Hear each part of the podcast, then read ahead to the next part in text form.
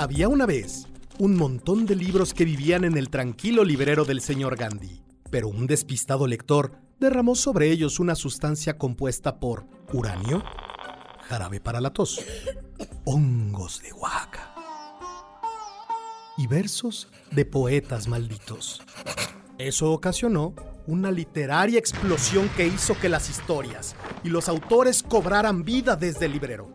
Y como no tenía nada que hacer, se pusieron a hacer un podcast. Esto es Desde Librero, un podcast de Librerías Gandhi, para que sigas leyendo y sigas escuchando. El sano cotorreo es esa costumbre que tienen las personas de hablar entre ellas, cual si fueran aves coloridas, divertidas y sobre todo cotorras. ¿Qué tiene que ver un cotorro con nuestros invitados? Especialmente que nuestros invitados son bien cotorros. Les gusta el jijiji y el jajaja, los libros y echarse una buena platicada. Esto es Echando Coto. En este podcast echamos coto con José Luis Trueba Lara. Leo, escribo y a ratos doy clases. Me gusta dormir la siesta apapachando a mi esposa. Y por supuesto, los viernes voy a comadrear con Fernanda Familiar. Así es como se describe en su biografía de Twitter. José Luis Trueba es escritor, periodista, editor, profesor e investigador universitario dichoso de venir a cotorrear a Desde el Librero. Querido José Luis Trueba Lara, muchísimas gracias por estar con nosotros en esta sección Echando Coto. Ya puestísimo, palcoto. Está increíble que nos hayas dado un espacio entre los múltiples libros que todo el tiempo estás realizando profundas investigaciones. Necesito que me des un número del 1 al 30. 15. ¿Cuál es tu taco favorito? Eso es facilísimo. Fíjate que desde que me dio diabetes no puedo comer tacos y tengo sueños eróticos con tacos al pastor. No importa que me, de verdad no importa que me levante con el hocico prestándome a cebolla y a manteca. Pero esos sueños eróticos con tacos al pastor no sabes. ¡Ah, qué bruto! Es más, voy a romper la dieta. No importa que me corten una pata con tal de media docena de tacos al pastor. Fíjate, si me mochan la pata voy a pesar lo que el doctor quiere. Vamos a salir ganando todo. Pero bátele palo de caoba. Otro número, por favor. 22. Debes de escoger a un escritor o escritora joven para ser tu acompañante aplasta cerebros en este apocalipsis zombie. ¿Quién sería? Eso es facilísimo. Te voy a decir quién. Inmediatamente pensé en Beth. Por lo menos yo no sé si, si, si él me puede ayudar con la parte de la sierra eléctrica o el BAT. Pero la verdad es que la pasaríamos muy bien viendo el apocalipsis y yo solo le diría, ya ves, te lo dije, iba a pasar. Y yo creo que sí es buena opción, ¿eh? Porque además como ha leído muchísimas novelas de zombies, ya tiene tal vez los movimientos muy marcados y sabe sus errores y sus puntos flacos. Tiene la teoría, yo con, con, esa teoría estaríamos más que puestos. Él sería el acompañante ideal en un apocalipsis zombie. Aparte creo que es karateca, ¿no? ¿Ves? Sí, es cinta negra de algo. No me digas, yo pensé que nada más era cinta canela. No pensé, entonces no, pues ya dos veces, o sea, por teoría y práctica, Biff me va a salvar en el apocalipsis zombie. Ya, eso es un hecho. Pero también te puedo decir a quién no llevaba el apocalipsis zombie. A mi mejor cuate no lo llevaba. A Oscar de la Borbolla no lo llevaba. Yo necesito a alguien que tenga el asunto claro. Por ejemplo, Oscar lo que haría sería sentarse a intentar platicar con los zombies. Los iba muy mal, entonces mejor Bef. Sí, definitivamente. Bef tiene que ser el salvador en cualquier apocalipsis zombie. ¿Qué otro número me das del 1 al 30? 10. ¿Qué político mexicano serías? Yo sería Santana. Mira, fíjate, Santana por lo menos hablaba como yo siempre he querido hablar, como veracruzano. Esa es una ventaja. Segunda, le encantaban los gallos, las parrandas. Es más, se la pasaba requete bien. Que los mexicanos no lo quisieran, bueno, pues es un problema menor. Que los, lo condenaran al exilio 614 veces, pues es un problema menor. El Congreso pagaba los viáticos. Bueno, fíjate que también Obregón. Obregón es una tentación. Y no lo sacaron. No lo sacaron, no, pero se lo mataron. Bueno, eso sí, pero tiene mejor recuerdo la historia de él, ¿no? Pues sí, pero no importa, pues el, el chiste es divertirse. Ahora, no sería un político de esos que se toman en serio. O sea, por ejemplo, de estos que trabajan de presidentes muy serios y dan conferencias y dan informes a la nación y todas estas cosas. No, yo, yo no, no podría. Me moriría de la risa nada más de ver a todos los mensos que están esperando a que yo diga algo sensato, ¿no? Entonces, en cambio con Santana, pues a mitad de un palenque puedes decir cualquier cantidad de tonteras y te la pasas re bien. Los que se la pasan mal son los gallos nada más. Ya pensé en otro. A ver, dime. Guillermo Prieto. ¿Por qué? Ah, mira, Guillermo Prieto era bueno para el cigarro, para el aguardiente. Se enamoraba de cuanta china pasaba, man. Tú, pasaban las chinas y este les echaba la jauría. Aparte de todo, pues era un gran escritor, era poeta. Yo nunca pude ser poeta. A mí se me llenan los renglones luego, luego. Para ser poeta, el chiste es no llenar el renglón, pero eso no lo he logrado. Además, pues es padre de la patria, él inventó a los mexicanos, muchísimas cosas. Prieto, sí, y aparte era desmadroso. Y ganaba bien, ¿no? No, ¿No? no, no, no, por eso Mm. mejor me quedo. Ya, ya me echaste a perder a Prieto. Santana. No, Santana, sí, o sea, eso de, de- de volverte político para pasar hambre, no. Yo, yo quiero ser como Santana. Y tendría mi pata de palo y pesaría lo que el doctor quiere.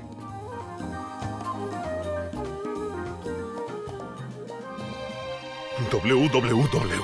Punto, Gandhi. punto, Com. punto. MX. Encuentra todos los dramas y libros que quieras en gandhi.com.mx. Pide ya y recuerda que el envío es gratis siempre. ¿Cuál es el impacto que puede tener un solo libro? ¿Qué es lo que puede cambiar? En esta sección es lo que tratamos de responder, pues la música, el cine, Here's Johnny. Movimientos sociales, 400 ciudades de todo el mundo son escenario de manifestaciones masivas del movimiento Anonymous. Ya advertido. En la- ocasiones las letras son tan poderosas que el libro no las puede contener.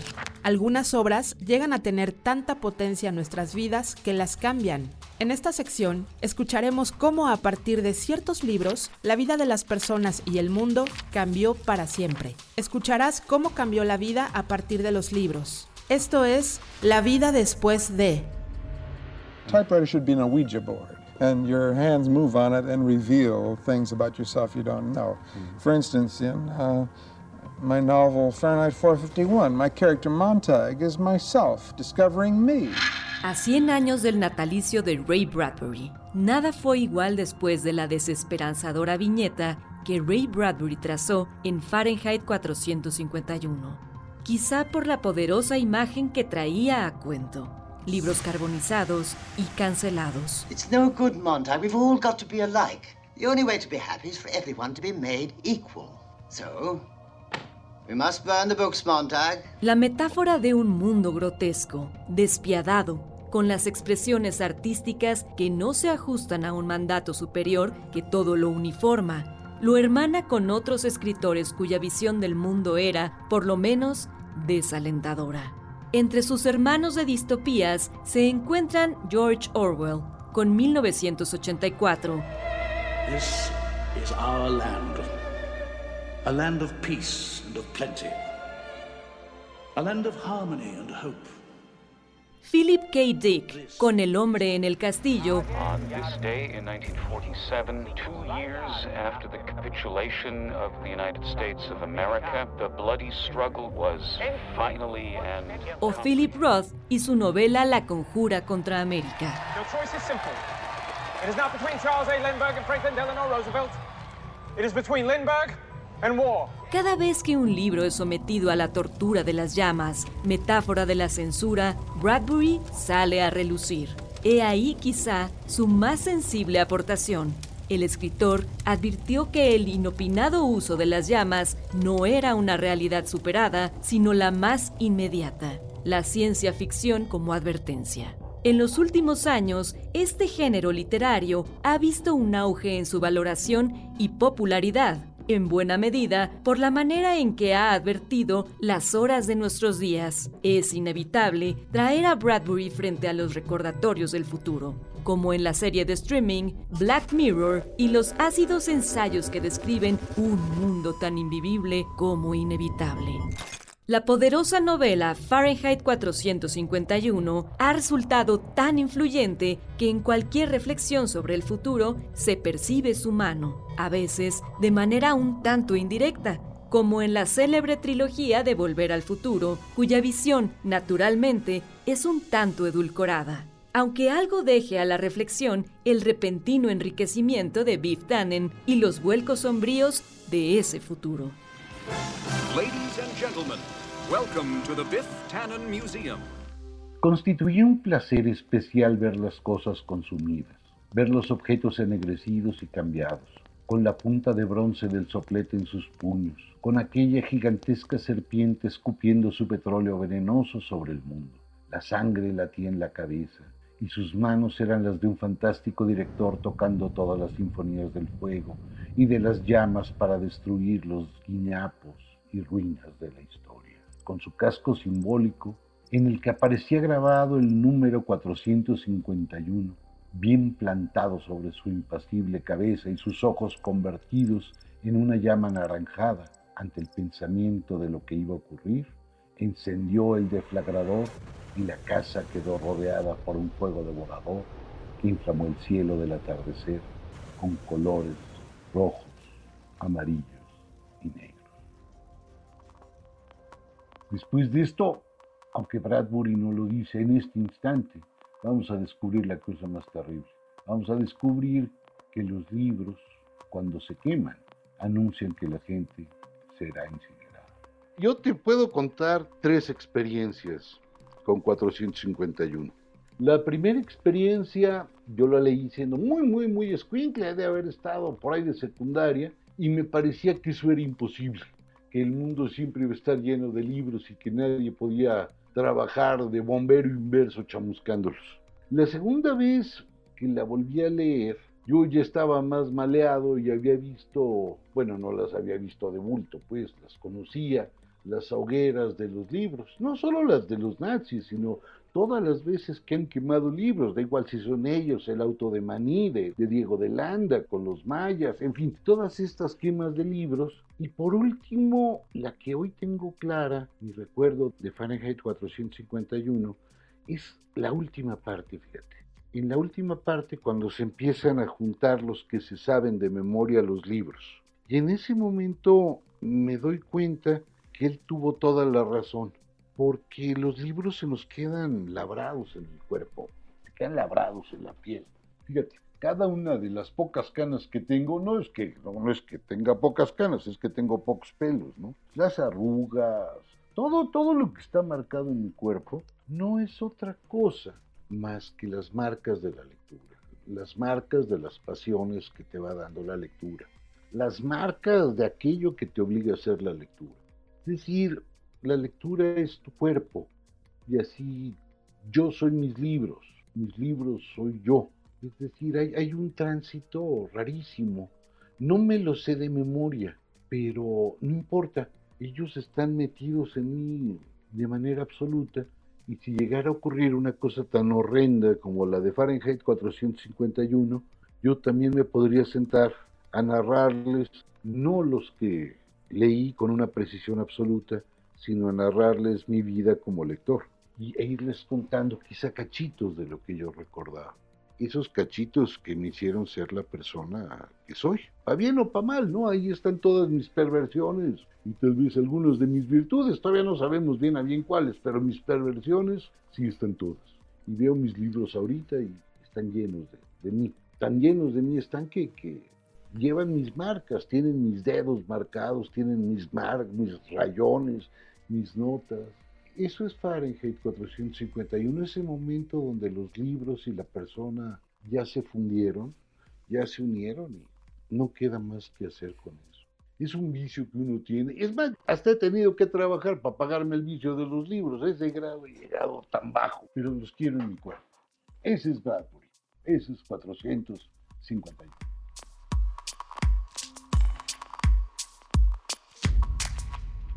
Me asus... No, no, no. Me gusta cuando callas porque estás como ausente. No lea feo. Lea bonito. Sí, venga a Lea Bonito de Librerías. Compre los libros que quiera y aproveche la más grande variedad de libros a los mejores precios que solo Librerías Gandhi puede ofrecer. Ofertas. Ofertas como todo el año. Es decir, la promoción Lea Bonito no tiene nada de especial. Pero se oye bonito. Venga a Gandhi. Y si lee mucho, pues leerá bonito. En exclusiva, para el podcast de Librerías Gandhi, tenemos a los personajes que ya leíste, pero que hoy podrás escuchar responder a nuestras preguntas en Meta Entrevista de Personajes Literarios, donde la realidad quiere superar a la ficción. El día de hoy tenemos como invitado a Guy Montag, el hombre que un día se unió al heroico equipo de bomberos incendialibros, según nos cuenta Ray Bradbury en Fahrenheit 451. Montag es un hombre muy ocupado. Durante su carrera ha quemado muchísimos libros de prosa, verso, poesía, cantos y lo que le pongan. Antes de ir a su dura jornada de trabajo, para evitar que la gente lea y se haga ideas existencialistas en la cabeza, Montag nos regaló unos minutos de su valioso tiempo. Bienvenidos a Meta Entrevista. En esta ocasión estamos de manteles largos, o mejor dicho, de mangueras largas. Bueno, estamos muy contentos porque hoy nos acompaña un miembro del tres veces heroico equipo de bomberos incendialibros. Pero no es cualquier miembro, es Montag, un conocido personaje de Fahrenheit 451. Jefe Montag, ¿cómo está? Un gusto. Muy bien, gracias. Oiga, ¿le puedo pedir un favor? ¿Podría mover estos libros que hay en la mesita? Es que me ponen nervioso y no quisiera causar bochornos. Ay, sí, desde luego. Producción, ¿pueden sacar estos libros de la mesa? Gracias. Me alegra mucho tener aquí al autor de... ¿Qué pasó? ¿Cómo que autor? Perdón, creador. Es usted creador de muchísimos incendios. Dígame, ¿qué es lo que más disfruta de su trabajo? Yo creo que saber que estoy protegiendo a mis hijos de ideas perversas y macabras. Ah, ¿tiene usted hijos? Sí, dos, Hansel y Gretel. Y dígame, ¿qué libros disfruta quemar más? Me encanta quemar libros de superación personal. Códigos fiscales, uff, me fascinan. Pero los que disfruto quemar más son esos libros sobre cómo convertirse en influencer. No sé por qué, pero se arden bien fácil. ¿Y cómo encontró su vocación de bombero incendialibros? Pues de chiquito yo andaba con mis cerillos a todas partes. Quemé un cuaderno por aquí, otro cuaderno por allá, le quemé unos peluches a mi hermana, pero un día me encontré el llano en llamas. ¿De Juan Rulfo? Sí, sí, sí, da igual. Le prendí un cerillo y fue como una señal, fue increíble. Estaba en llamas. ¿El llano? No, el libro. ¿El llano en llamas? No, el libro. ¿Y se dedica a quemar libros? No, los domingos vendo poesía con mi esposa. Perdón. los domingos vendo barbacoa con mi esposa. Oiga, y solo por preguntona, ¿nunca le ha dado curiosidad de leer uno? ¿Un libro? ¿Yo? No, no, no, no, no. Yo nunca. ¿Por qué la pregunta? Pues no sé. Creo que es normal la curiosidad, ¿no lo cree? No. No solo la curiosidad es mala, sino pregúntele al gato, sino que es contra la ley y para eso me uní al H cuerpo de bomberos. Por eso estoy del lado correcto de la historia. Oiga, ¿me podría regalar un vasito con agua? Ah, claro, aquí tiene. A continuación voy a leer algunas preguntas del público.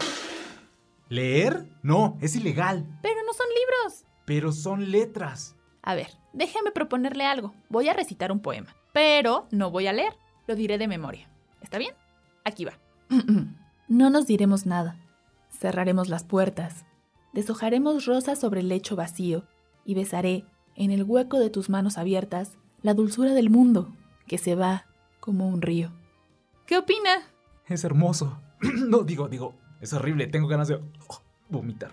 Y dígame, ¿aquí entre nosotros esa vocación de quemar libros no es un fetiche? Por supuesto que no. Ni en mil y una noches. Ni atrapado en un laberinto de soledad. Ni aunque me lo repitan 2666 veces, lo consideraría así. Pero acaba de citar títulos de obras famosas. Nunca, jamás. Sí, seguro le gusta leer y no quiere admitirlo. Retire lo dicho. Bueno, esa es mi opinión periodística. De todas maneras, hemos llegado al final de esta meta entrevista. Queremos agradecer a nuestro patrocinador, Librerías Gandhi. Oiga, oiga, bombero Montag, ¿por qué prendió ese cerillo? Dijo usted. ¿Librerías?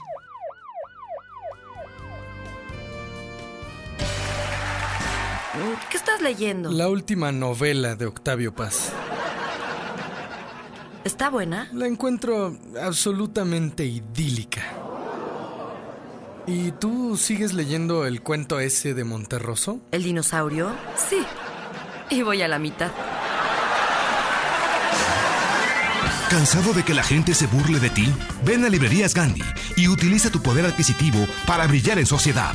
Compra una gran variedad de libros a precios inauditos. Conviértete en el alma de la fiesta y en referencia obligada de todas tus amistades. Amiga, si ya te diste cuenta, ahora toca darte a Virginia Woolf, a Monterroso, a José Agustín, a Clarice Lispector. Amiga, amigo, date cuentos.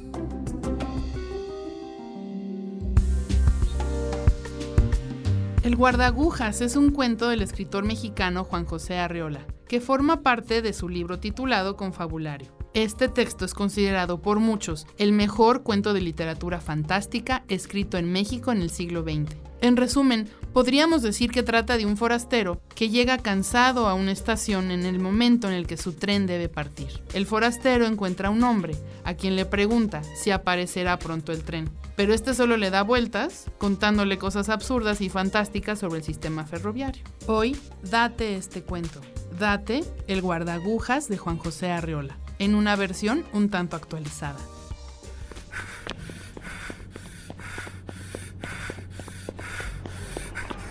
Oiga, Poli, ¿sabes si ya pasó el último tren?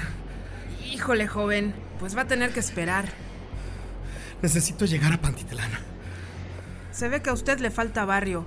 Lo que debe hacer es resignarse, acomodarse en el andén y echarse un coyotito. Pero yo no quiero quedarme. Bueno, si no se quiere quedar en el andén, puede buscar un hotel. Hasta va a salir oliendo a jabón chiquito. ¿Está loca? Debo llegar a Pantitlán. A ver, ¿se calma? Solo porque soy buena onda, le voy a explicar. Por favor.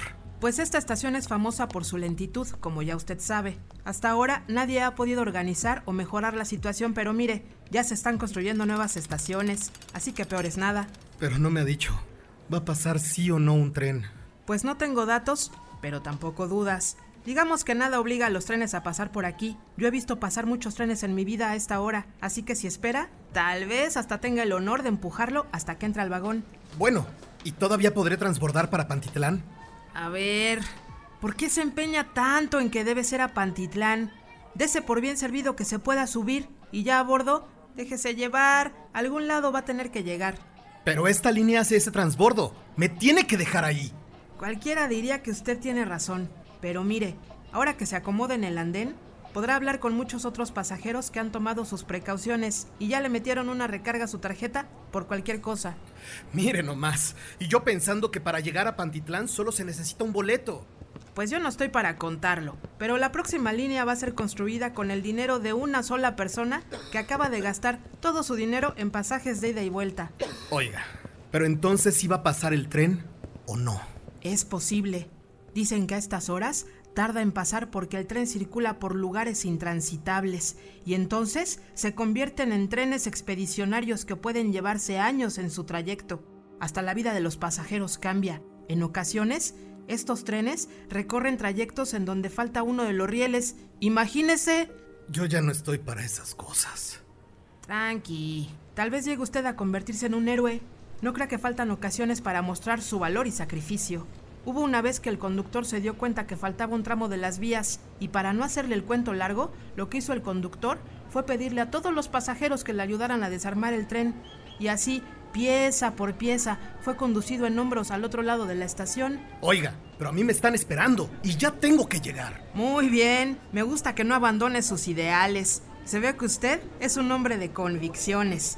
Quédese aquí y súbase al primer tren que pase. No importa qué tan lleno vaya, usted métase, porque vaya usted a saber si pasará otro.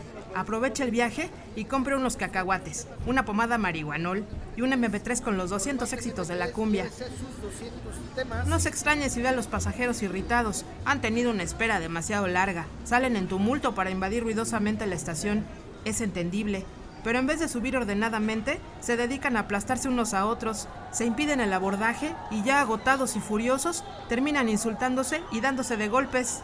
¿Y usted no hace nada? Pues yo ando echando ojo, pero ya ve cómo es la gente. Por ahí escuché que había un grupo de personas que en su afán de emprender querían ofrecer un servicio en el que te cobraban 10 pesitos por asegurarte que bajarías en tu estación, protegiéndote de empujones. Le digo que hay talento, no más falta apoyarlo. También querían proponer una iniciativa en la que a los pasajeros se les diera una especie de armadura al entrar a la estación para que los demás pasajeros no les rompan las costillas. Pero ya arriba del tren uno va seguro, ¿no? De veras está preguntando eso. Pues sí, ¿verdad? Lo bueno es que Panty no está muy lejos de aquí. Oh, que la. Le estoy diciendo que quién sabe si pase el tren. Sin embargo, existe la posibilidad de que sí pase. ¿Puedo hacer algo o ya mejor veo si agarro un taxi? Claro, inténtelo. Nada más no hable mucho con el taxista. A estas horas salen los conductores con las historias más tristes y no lo va a querer soltar hasta que le termine de contar sus penas. ¿Y entonces qué hago? Espere aquí usted lleno de fe. No coma mucho y no ponga los pies fuera de esta estación hasta que escuche el 3x10 de mazapanes. Esa será la señal. Bueno, esperaré. Cuando esté dentro del vagón ya no tendré de qué preocuparme. Pues mire, no quiero ser aguafiestas, pero si mira usted por las ventanillas, está expuesto a caer en la trampa de un espejismo. Las ventanillas están provistas de ingeniosos dispositivos que crean toda clase de ilusiones en el ánimo de los pasajeros. No hace falta ser débil para caer en ellas. Ciertos aparatos operados desde la cabina del conductor hacen creer por el ruido y los movimientos que el tren está en marcha. Sin embargo, el tren puede permanecer detenido horas y días enteros. Nah, eso es mentira. ¿Para qué gastarían en eso? Pues no me crea, pero es para bajarle la ansiedad a los pasajeros. Se espera que algún día ya no les importe saber a dónde van o de dónde vienen. ¿Y usted se ha subido al metro a esta hora? No, señor. Estoy cubriendo el turno de mi compadre. A decir verdad, yo soy poli de tránsito. Nada más ando haciendo el paro. Nunca había estado tan tarde en el metro, pero leo muchas cosas en el Face. ¿Es el tren? Ay, mire, tiene usted suerte. Sí va a llegar a su dichosa estación. ¿Cómo dice usted que se llama?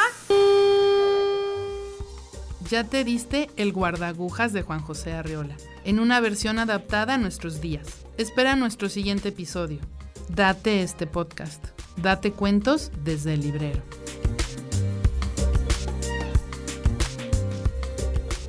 Hola, me llamo Ana y soy alcohólica. Desde que dejé de tomar me siento así como... Así. Pero... eh, ¿No? Este, o sea, es, sí, es como si, ¿no? Bien, bien, ¿Sí? Leer incrementa tu vocabulario. Librerías Gandhi. Imágenes. Figuras retóricas. Sonidos. Compases. Temas recurrentes.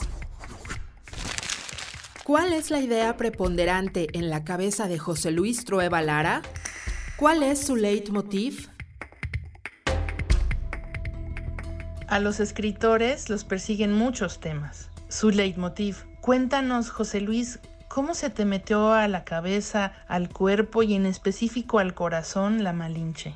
Yo te voy a contar de cómo me la encontré y cómo la dejé. Yo tuve un tórrido romance con ella durante casi cinco o seis años. Empecé a hurgar todo lo que encontraba sobre la Malinche. Fíjate que cuando me, me acercaba a esas letras, parecía que ahí no había nada, que era un personaje que todo el tiempo estaban inventando.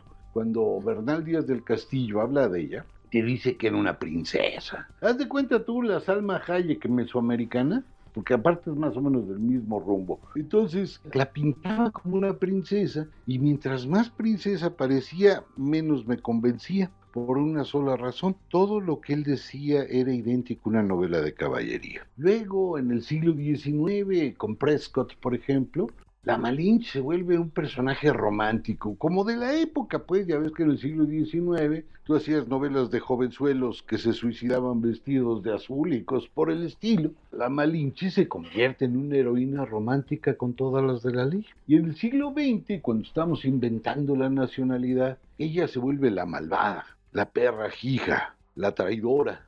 Y paz la corona con algo que se acabó por convertir en un tópico, ¿no?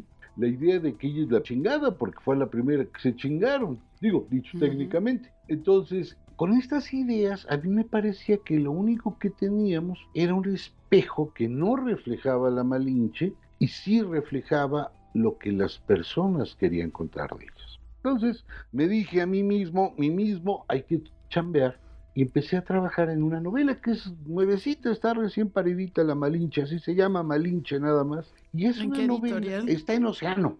Yo traté en esa novela de creerme hasta las últimas consecuencias, algo que todos sabemos pero no nos damos cuenta, que los personajes de los libros no más son letras. Es decir, yo necesitaba inventar un idioma para que la Malinche de viva voz contara su historia. Toda la novela está en primera persona. Y entonces el chiste era crear una cruza de idioma que al momento que tú lo leyeras en español tuviera la misma textura del náhuatl, una parte de la textura de las lenguas mayenses y por supuesto la textura del español del 16 y que de pilón fuera fácil de leer. Ese era el proyecto. Y bueno, cinco años después, ¿qué crees? Terminé. Claro, terminé harto de ella. Mira, los personajes quiero que quede claro, uno se enamora de ellos, corres un tórrido romance de ellos, pero después de corregir y corregir y corregir un libro, acabas odiándolos. Y ya cuando lo ves parido en un libro, se vuelve hermoso, porque la Malinche deja de ser mía y se convierte en algo que en el mejor de los casos es propiedad de los lectores. Y por otro lado, la Malinche también me importaba por una razón histórica de comprensión. Fíjate que el grueso de las novelas de la conquista y el grueso de los libros de historia de la conquista son absolutamente machines. Es decir, tú llegas ahí a Gandhi, preguntas a Hernán Cortés y te dejan caer una pila de 25 libros diferentes. Pero lo mismo pasa con los libros de historia y te dejan caer un chorro. Entonces la pregunta era también, ¿qué pasa con las mujeres en la conquista? ¿Qué sucedió con estas chavas a la hora de que les cayó encima una guerra con los españoles, les cae encima una guerra entre los grupos indígenas y les cae una epidemia, marca llorarás, porque les cae la viruela, que vamos, mató no sé cuántos millones, pero sí muchos millones de personas, las mata. Entonces, en ese mundo desgajado, ¿cómo vivían las mujeres? Entonces, cuando empiezo a trabajar estos dos temas, la Malinche me, me, daba la oportunidad de tener un espejo en el cual se iban reflejando las distintas mujeres de los distintos grupos, de las distintas ocupaciones. Y esto ojalá a todo dar. Bueno, por lo menos a mí me parece que así fue.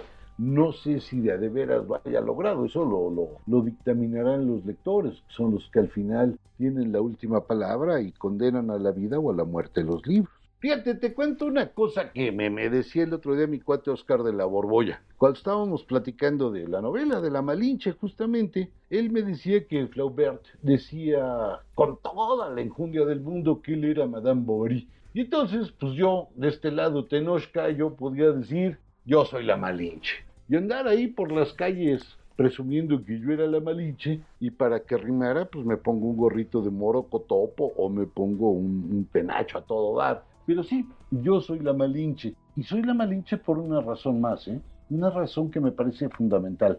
Yo le presté todo mi cuerpo para poderlo escribir. Es decir, la Malinche, igual que todos mis libros, yo no los escribo con la cabeza, los escribo con todo el cuerpo, les presto a mis personajes el cuerpo y por eso es que están cansados de escribir. Es como los actores que parece que nada más se hacen mensos en el escenario y se cansan un chorro. Igual te pasa cuando escribes, tú te apropias de tu personaje. Por eso, je suis la Malinche.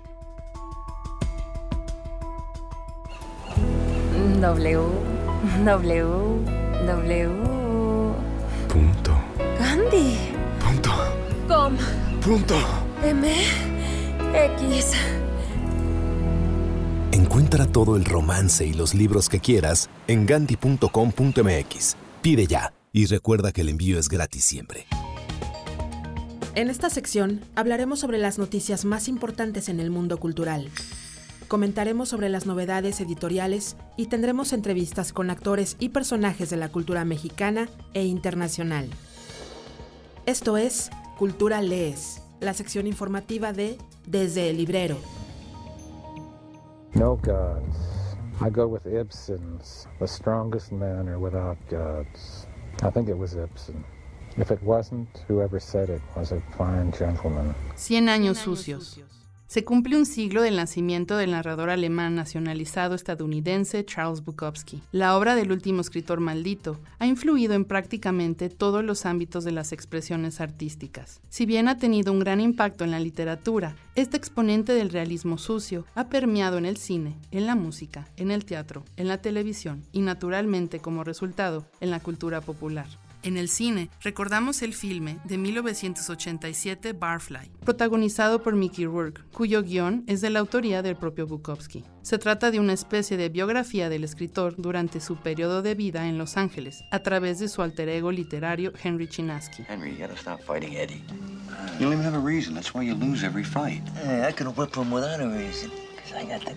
De 1995, el largometraje independiente dirigido por Sean Penn, amigo del autor, Cruzando a la Oscuridad, concentra el talento actoral de Jack Nicholson, Robin Wright y David Morse. I think it's cheap of you that you won't hear me out on things. I really do.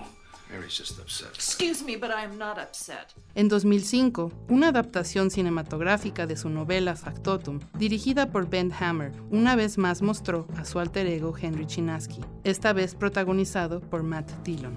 If you're going to try, go all the way. Otherwise, don't even start. En el cine europeo, Bukowski fue inspiración para las películas Ordinaria Locura de Marco Ferreri, Style is a difference, a way of doing, a way of being done. Crazy Love de Dominique de Rouder, en cuyo guion también participó el escritor y poeta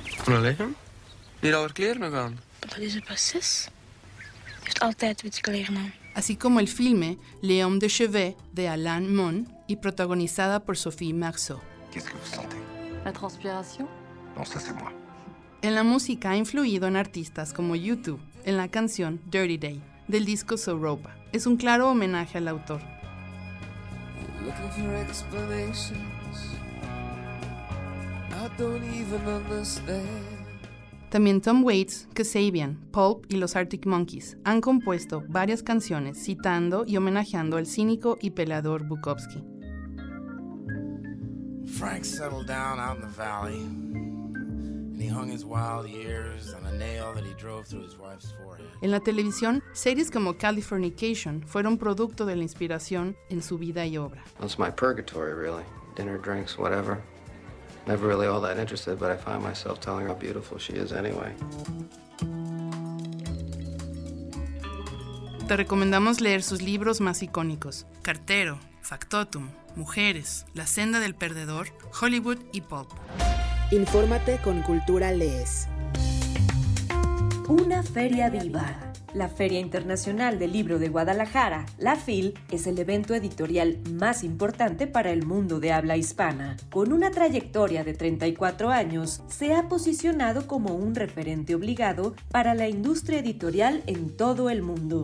Edición tras edición, la FIL reúne las plumas más influyentes de la literatura y convoca, además, a un importante número de profesionales del libro, así como medios de comunicación nacionales e internacionales. En esta, su edición 34, la FIL tuvo que adaptarse a la altura de las circunstancias. La emergencia sanitaria provocada por el COVID-19 ha cambiado la vida a millones de personas alrededor del mundo. Las economías de todos los países se han visto resentidas e industrias de todo tipo han tenido que cambiar radicalmente sus dinámicas. Tal es el caso del libro y todo lo que implica su producción y distribución. Por ello, en vista de las restricciones sanitarias impuestas, la FIL en el 2020 apuesta por lo digital. Una prueba más de su vivacidad. Como todos los años, importantes escritores y escritoras se darán cita en sus salas y aunque no será posible verlos pasear entre los pasillos del centro de convenciones de la Expo Guadalajara, sí podremos escucharles a través de las plataformas digitales de la FIL. Para esta edición se realizarán cerca de 300 eventos protagonizados por más de 300 escritores provenientes de 38 países, así como la visita de tres premios Nobel de literatura. Entre los escritores y escritoras que participarán en la FIL se encuentran Javier Cercas, Sergio Ramírez, Almudena Grandes, Salman Rushdie, Rosa Montero, Fernando Sabater, Arturo Pérez Reverte, Ángeles Mastreta, Javier Velasco, Juan Villoro, entre otros. Los espacios tradicionales de la FIL también tendrán su lugar asegurado. Tal es el caso del formato FIL Niños en Casa,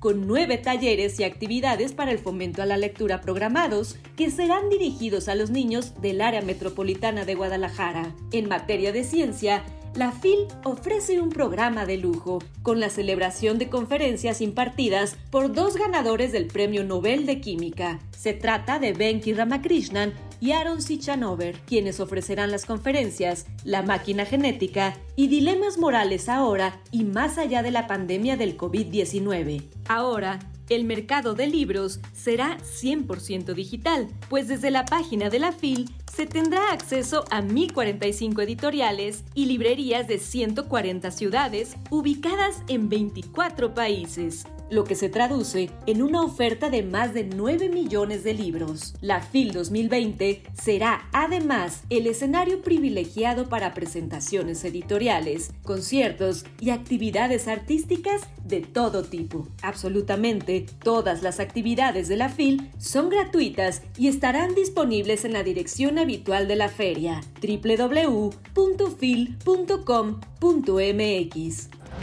Infórmate con Cultura Lees. Who is this ghastly man? Ace Ventura, Pet Detective. Jim Carrey recién publicó la novela Memoirs and Misinformation, en la cual se representa como una alegoría de sí mismo mostrando los valores falsos que la gente tiene sobre la fama, la relación entre las celebridades y cierta tiranía de este estilo de vida, junto con la obsesión de ser relevante en nuestra cultura occidental. Coescribió el libro con Dana Vachon y comenzaron por plantearse si existe o no el libre albedrío.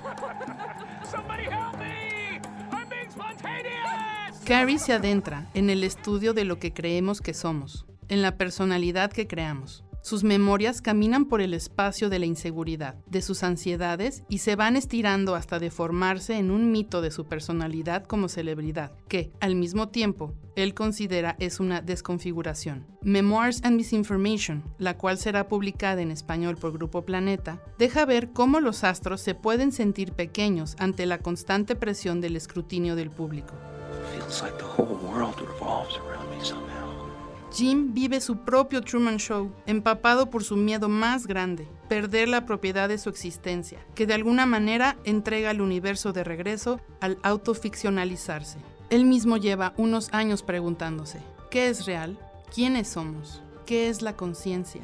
Por lo general, la mente de quien entiende la comedia transita en estos espacios. Muchos comediantes de esta escuela sufren de manera cuantiosa porque piensan todo, filosofan sobre la materia de la vida misma, y muchos son llevados a las drogas, precisamente porque a esas preocupaciones se le agregan las penurias, aunque suene paradójico, de los excesos de la vida de entretenimiento. Su consejo, nada de esto es real, pero todo es verdadero. Crea un personaje para pasar por la vida y al final líbrate de ti mismo.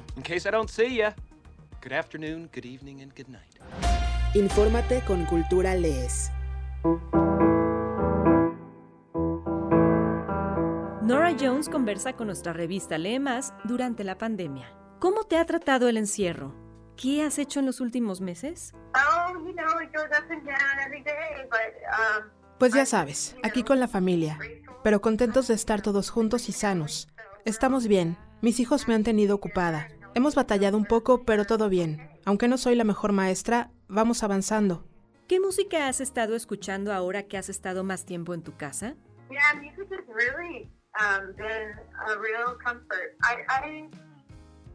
La música ha sido un auténtico oasis. He estado escuchando mucha música de todo tipo. Ha sido una fuente de mucha alegría. Me ha ayudado a sentirme enraizada. Y pues depende, escucho música según el día y el estado de ánimo en que esté.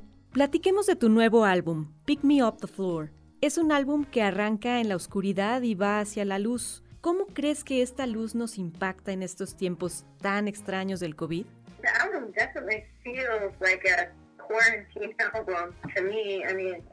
Sin duda lo percibo como un álbum de cuarentena. Las canciones cambian tanto, a pesar de que las hice antes, parecen ser sobre esta situación, pero creo que todos estamos esperanzados y que miramos hacia la luz, y todos estamos haciendo nuestro mejor esfuerzo para llegar ahí. En tanto sociedad nos falta mucho todavía. A nivel personal, veo a la gente encerrada, trabajando duro, y observo mucho dolor. Pero en el fondo no es algo nuevo, así es el ser humano. El dolor tiene sus ciclos y nosotros nomás nos esforzamos por buscar las alegrías que tengamos a nuestro alcance. También nos contó que Dr. Seuss, sí, el autor de libros para niños como El Grinch, Huevos Verdes con Jamón y Cat in the Hat, influyeron en su nuevo material discográfico, especialmente en la canción Flame Twin, ya que les leía en la noche a sus hijos y se le quedaban cosas en la cabeza. Además, está leyendo 1084 de Murakami y se declara fan del libro del anhelo de Leonard Cohen. Nos mencionó que de México le gusta y se identifica con la música de Lila Downs.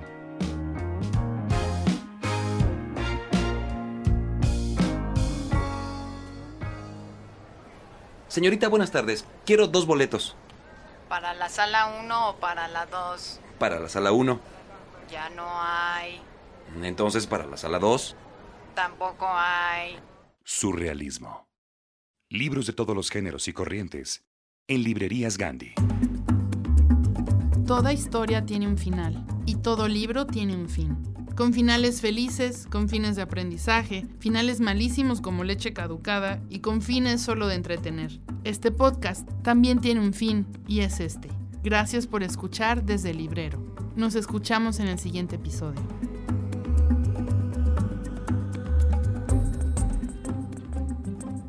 Escucha cada quincena cómo el verso, la prosa y la poesía cobran vida desde el librero de Librerías Gandhi. Sigue leyendo, sigue escuchando.